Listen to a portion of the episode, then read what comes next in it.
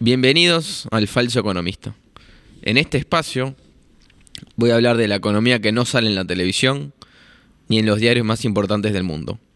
Voy a hablar de cosas reales, cosas que pasaron y que están pasando y que la mayoría de gente no la sabe y probablemente nunca escuchó hablar.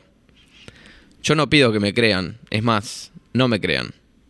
Si algo de lo que yo les digo les interesa, estudien el tema por ustedes mismos y pueden sacar sus propias conclusiones.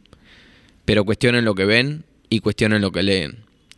Los conceptos que voy a tratar son conceptos simples, aunque a veces son un poco abstractos, porque tienen que ver con la creación del dinero.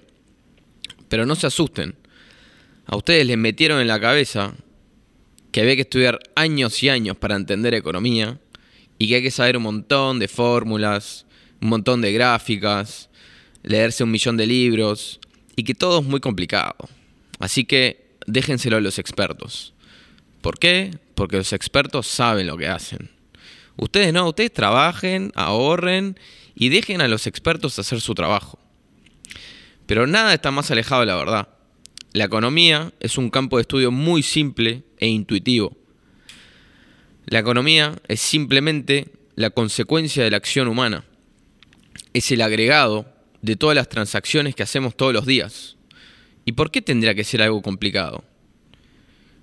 Con este podcast no tengo ningún objetivo en específico. Hace tiempo que ya dejé de discutir con gente, ni intento de que cambien su forma de ver las cosas. Ya entendí que esa es una batalla perdida. Hago esto porque tengo mucha cosa que quiero decir y lo voy a hacer. Así que voy a alargarme a hablar de lo que sé, de lo que me gusta y que sea lo que Dios quiera. Voy a empezar con una citación. Cito. Este es el pequeño secreto del odio de los estadistas hacia el oro. Los déficits son simplemente un esquema para la confiscación de la riqueza. El oro se interpone en el camino de este proceso engañoso. El oro está ahí como protector de los derechos de propiedad. Y si uno entiende esto, uno no va a tener ninguna dificultad en entender el antagonismo del Estado hacia el oro. Alan Greenspan en Gold and Economic Freedom en el año 66. Para quienes no saben quién fue Alan Greenspan o quién es, Alan Greenspan fue el chairman de la Reserva Federal de Estados Unidos desde el año 87 al 2006. Una reserva federal que, por cierto, no tiene reservas y tampoco es federal. Pero eso para más tarde. Por supuesto que Greenspan, una vez que fue a trabajar para la Fed, nunca más dijo nada parecido. Se dedicó a imprimir dinero y violar esos derechos de propiedad que él tanto defendía. Pero hoy no voy a hablar del oro.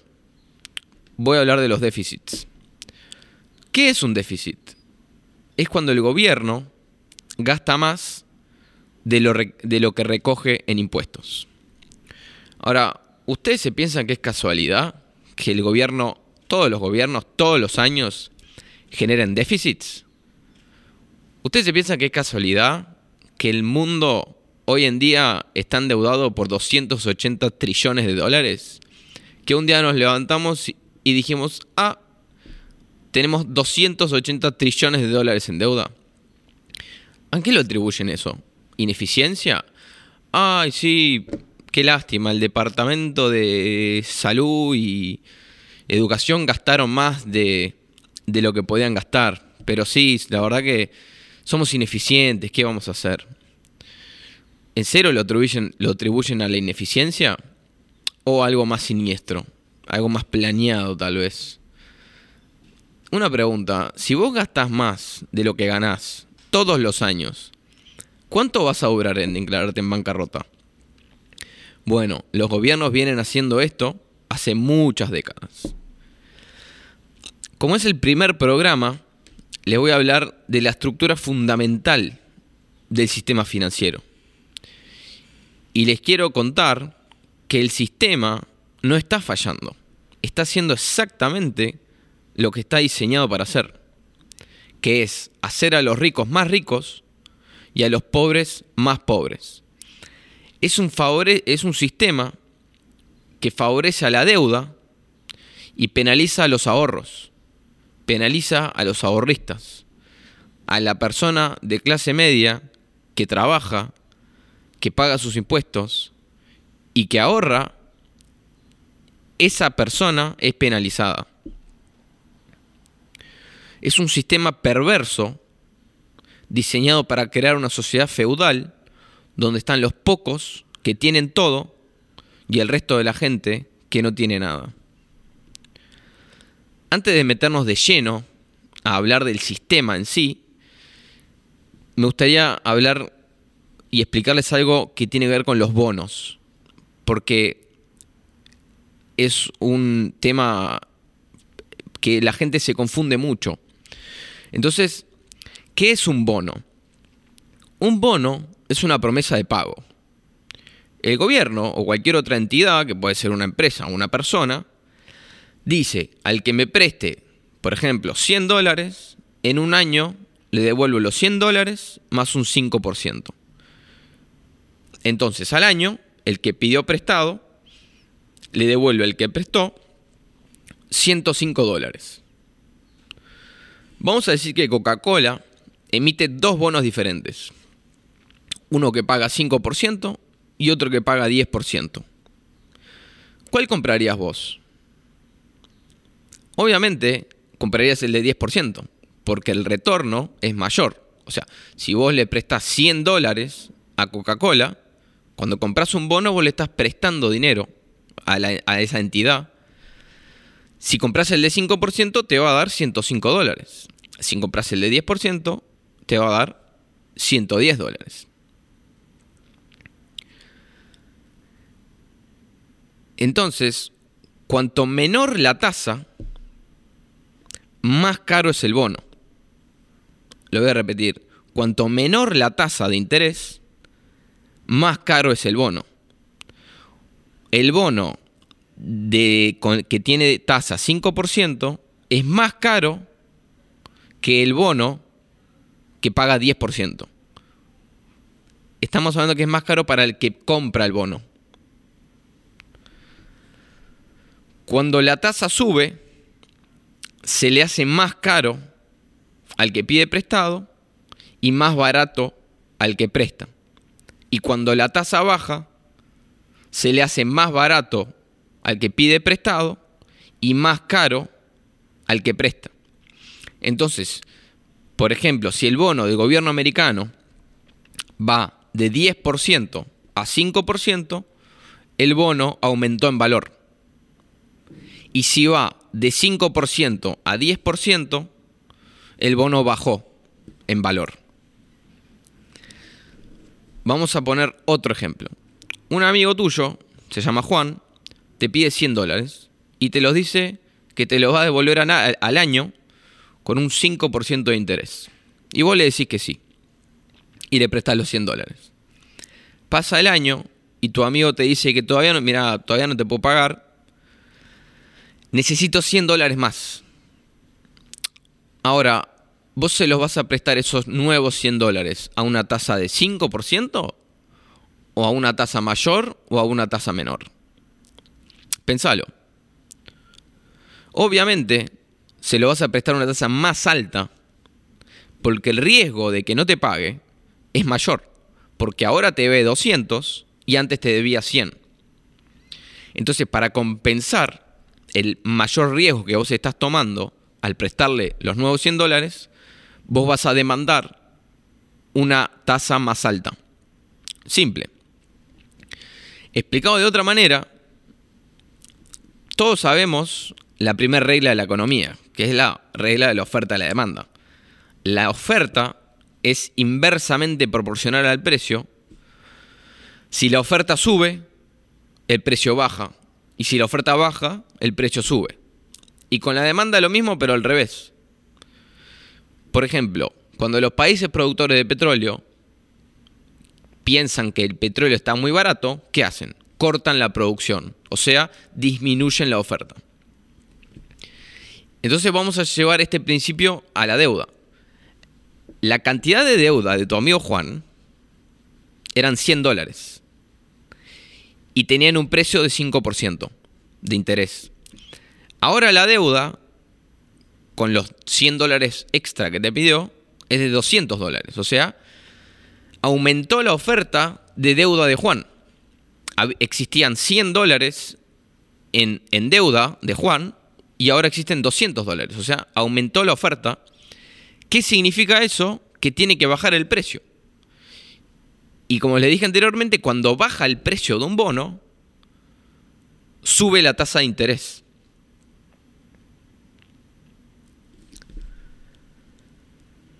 Ahora vamos a contrastar el ejemplo anterior con el ejemplo del, gobierno. En 1980, el gobierno americano tenía una deuda de un trillón de dólares. Y el bono americano de 10 años pagaba alrededor de 18% al año. Hoy, el gobierno americano debe 28 trillones de dólares y el mismo bono paga 1.5%. El mismo bono de 1980 pagaba 18% y hoy paga 1.5%. O sea, aumentó en valor. Si algo aumenta en valor, quiere decir que o la demanda aumentó o la oferta disminuyó. O las dos. Pero la oferta fue de un trillón a 28 trillones. Entonces el mecanismo de precio de la deuda soberana es exactamente el contrario al de tu amigo Juan. Cuanto más el gobierno se, eh, cuanto más Juan se endeuda, más caro es para él pedir plata prestada. Mientras que para el gobierno, cuanto más el gobierno se endeuda, es más barato para ellos pedir plata prestada. Cuanto mayor la oferta de deuda del gobierno, mayor es el precio de esa deuda. Esto viola el principio más básico de la economía, que es el de la oferta y la demanda. ¿Y cómo puede ser esto? ¿Cómo, ¿Cuál es el mecanismo que permite a los gobiernos generar déficits año a año y poder endeudarse cada vez más barato? O sea, las entidades gubernamentales nos demostraron que son irresponsables en el manejo del dinero y sin embargo pueden endeudarse cada vez más, más barato. Si un amigo tuyo que es irresponsable con el dinero puede, o sea, vos le vas a prestar dinero cada vez más y más barato inclusive, obviamente no. ¿Y cuál es el mecanismo este? Que permite al gobierno hacer lo que hace. Ese mecanismo se llama Banco Central. Sin un Banco Central, un gobierno no podría generar déficits consistentemente. ¿Por qué? Porque cuando la deuda del gobierno empieza a aumentar, como aumentó la deuda de Juan en el ejemplo anterior, la tasa debería empezar a subir para atraer prestamistas. Si vos sos un riesgo cada vez mayor de defoltear, o sea, de no pagar tus deudas, vos tenés que ofrecer un mayor retorno. Y entonces, ¿qué pasa cuando ya no hay más prestamistas? En un sistema sin banco central, el gobierno tiene que reducir el gasto público para no generar déficits y así reducir la deuda. ¿Alguna vez viste a un gobierno que baje el gasto? Yo tampoco. No importa si es de izquierda, de derecha, si es demócrata, si es republicano, si es del Partido Nacional o de el Frente Amplio. Ellos nunca, nunca bajan el gasto. ¿Y cómo se pueden dar ese lujo? se pueden dar ese lujo porque una vez que la tasa empieza a subir y los intereses empiezan a comer cada vez una mayor parte del presupuesto, entra el Banco Central. ¿Qué hace? Imprime dinero y compra esa deuda que nadie quiere. Entonces, al, al comprar esa deuda, eso es una demanda artificial que ellos crean y sube el precio de la deuda, o sea, baja la tasa. Ellos pueden seguir gastando y seguir endeudándose porque tienen un banco central que les garantiza que va a seguir comprando la deuda para mantener el precio del bono arriba y la tasa abajo.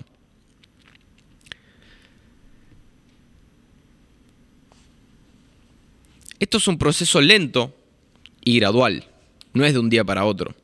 Primero, la gente le presta al gobierno. Por ejemplo, en la Guerra Mundial, la Segunda Guerra Mundial, el gobierno americano sacó los bonos de guerra y la gente le prestó trillones de dólares al gobierno. Pero lentamente, a medida que el gobierno va gastando, se va endeudando, pero la tasa cada vez baja y baja y baja, ya el atractivo de comprar esa deuda se va yendo. Y cada vez esa falta de demanda real, demanda real es demanda de la gente por la deuda, es sustituida por demanda artificial del Banco Central. En 2021, la Reserva Federal compró el 45% de la deuda que emitió el gobierno americano. ¿Y con qué la compra? ¿Que tienen reservas? ¿Que tienen una cuenta, billetes guardados? No. Simplemente apretan un botón, imprimen trillones de dólares y compran esa deuda. El 30% de los dólares en existencia hoy en día se imprimieron entre 2020 y 2021. ¿Y cuál es el problema con esto? ¿Por qué no lo pueden hacer para siempre? ¿Por qué no pueden imprimir y comprar la deuda del gobierno para siempre? Y se terminó. Porque a uno imprimir dólares, uno está devaluando el dólar, lo que genera una suba de precios y entonces llega el momento que la inflación es mayor que la tasa de interés. Piensen en el dinero como cualquier otro activo de la economía. Si hay más petróleo, el barril de petróleo cuesta menos. Si la cosecha de naranjas es muy buena, y hay muchísimas naranjas, cada naranja va a ser más barata. Ahora, si hay más dólares, el dólar, el dinero es como cualquier otro bien, pierde valor porque hay más. Si uno imprime dólares, no quiere decir que haya más naranjas. Hay la misma cantidad de naranjas, pero hay más dólares. Entonces, el precio de la naranja denominado en dólares tiene que aumentar. Entonces hoy, por ejemplo, hay gente que se hace llamar inversores que compran bonos del Tesoro americano. Me río porque es realmente gracioso y patético al mismo tiempo. Compran bonos del Tesoro americano que te pagan 1.5% al año, cuando la inflación reportada, o sea, la oficial, la que nos dejan saber, es de 5.4% al año. O sea que garantizado, te garantizan que vas a perder 4% al año. Es una locura. ¿Y cómo hace el gobierno para revertir esta situación? ¿Cómo hace el gobierno para que la reserva, que los bancos centrales dejen de comprar, o sea, que la demanda artificial baje y que la demanda real suba? Para eso tienen que aumentar la tasa, o sea, bajar el precio del bono. Si vos vendés camisas y vos estás viendo que no se venden, ¿qué haces? Bajás el precio. Esto es lo mismo. Si el gobierno quiere parar de generar inflación, que la inflación es generada por la emisión de dinero del Banco Central para comprar la deuda del gobierno, porque nadie más la quiere comprar, tendrían que aumentar las tasas. Y estamos en una situación, en un aspecto parecida a la que estaba Estados Unidos en el año, en, los, en la década del 70. Durante la década del 70, la inflación era alrededor de 10 a 15% y las tasas de interés que pagaba la deuda americana estaba 7, 8, 9. Entonces, te garantizaba que vos ibas a perder dinero si vos comprabas la deuda americana. ¿Y qué hizo Estados Unidos para revertir esta situación? Para atraer prestamistas y para fortalecer el dólar. Aumentaron la tasa, que era 7-8%, hasta 18-20%. Entonces, ahí que hicieron, atrajeron prestamistas de todo el mundo, porque si la inflación es de 12, pero vos pagás 20 en la tasa, vos estás ganando 8% al año. Pero eso, lo que hicieron en el 80, no se puede hacer hoy. ¿Por qué? Porque la deuda era de un tri, un trillón, pero el PBI era de 3, 4 trillones. Entonces tenías una, un ratio de deuda a PBI del 25 o 30%.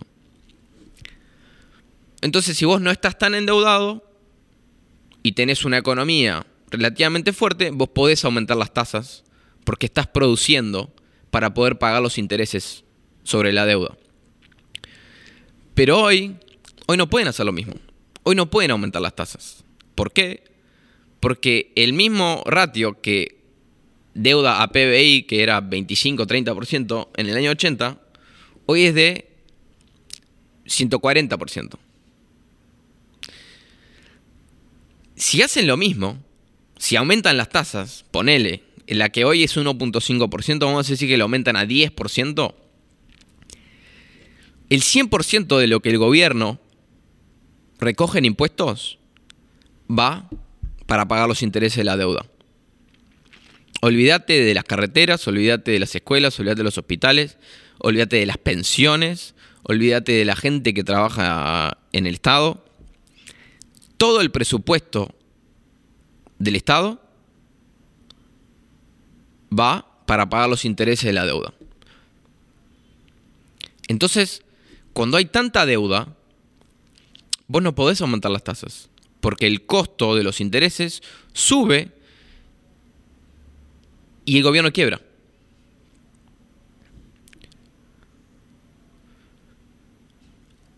Y como estamos yendo, eventualmente, como ellos no pueden subir las tasas, el único comprador de deuda emitida por el gobierno es el Banco Central. Y eso es lo que lleva a la hiperinflación y al fin del imperio. Todos los imperios se caen por hiperinflación.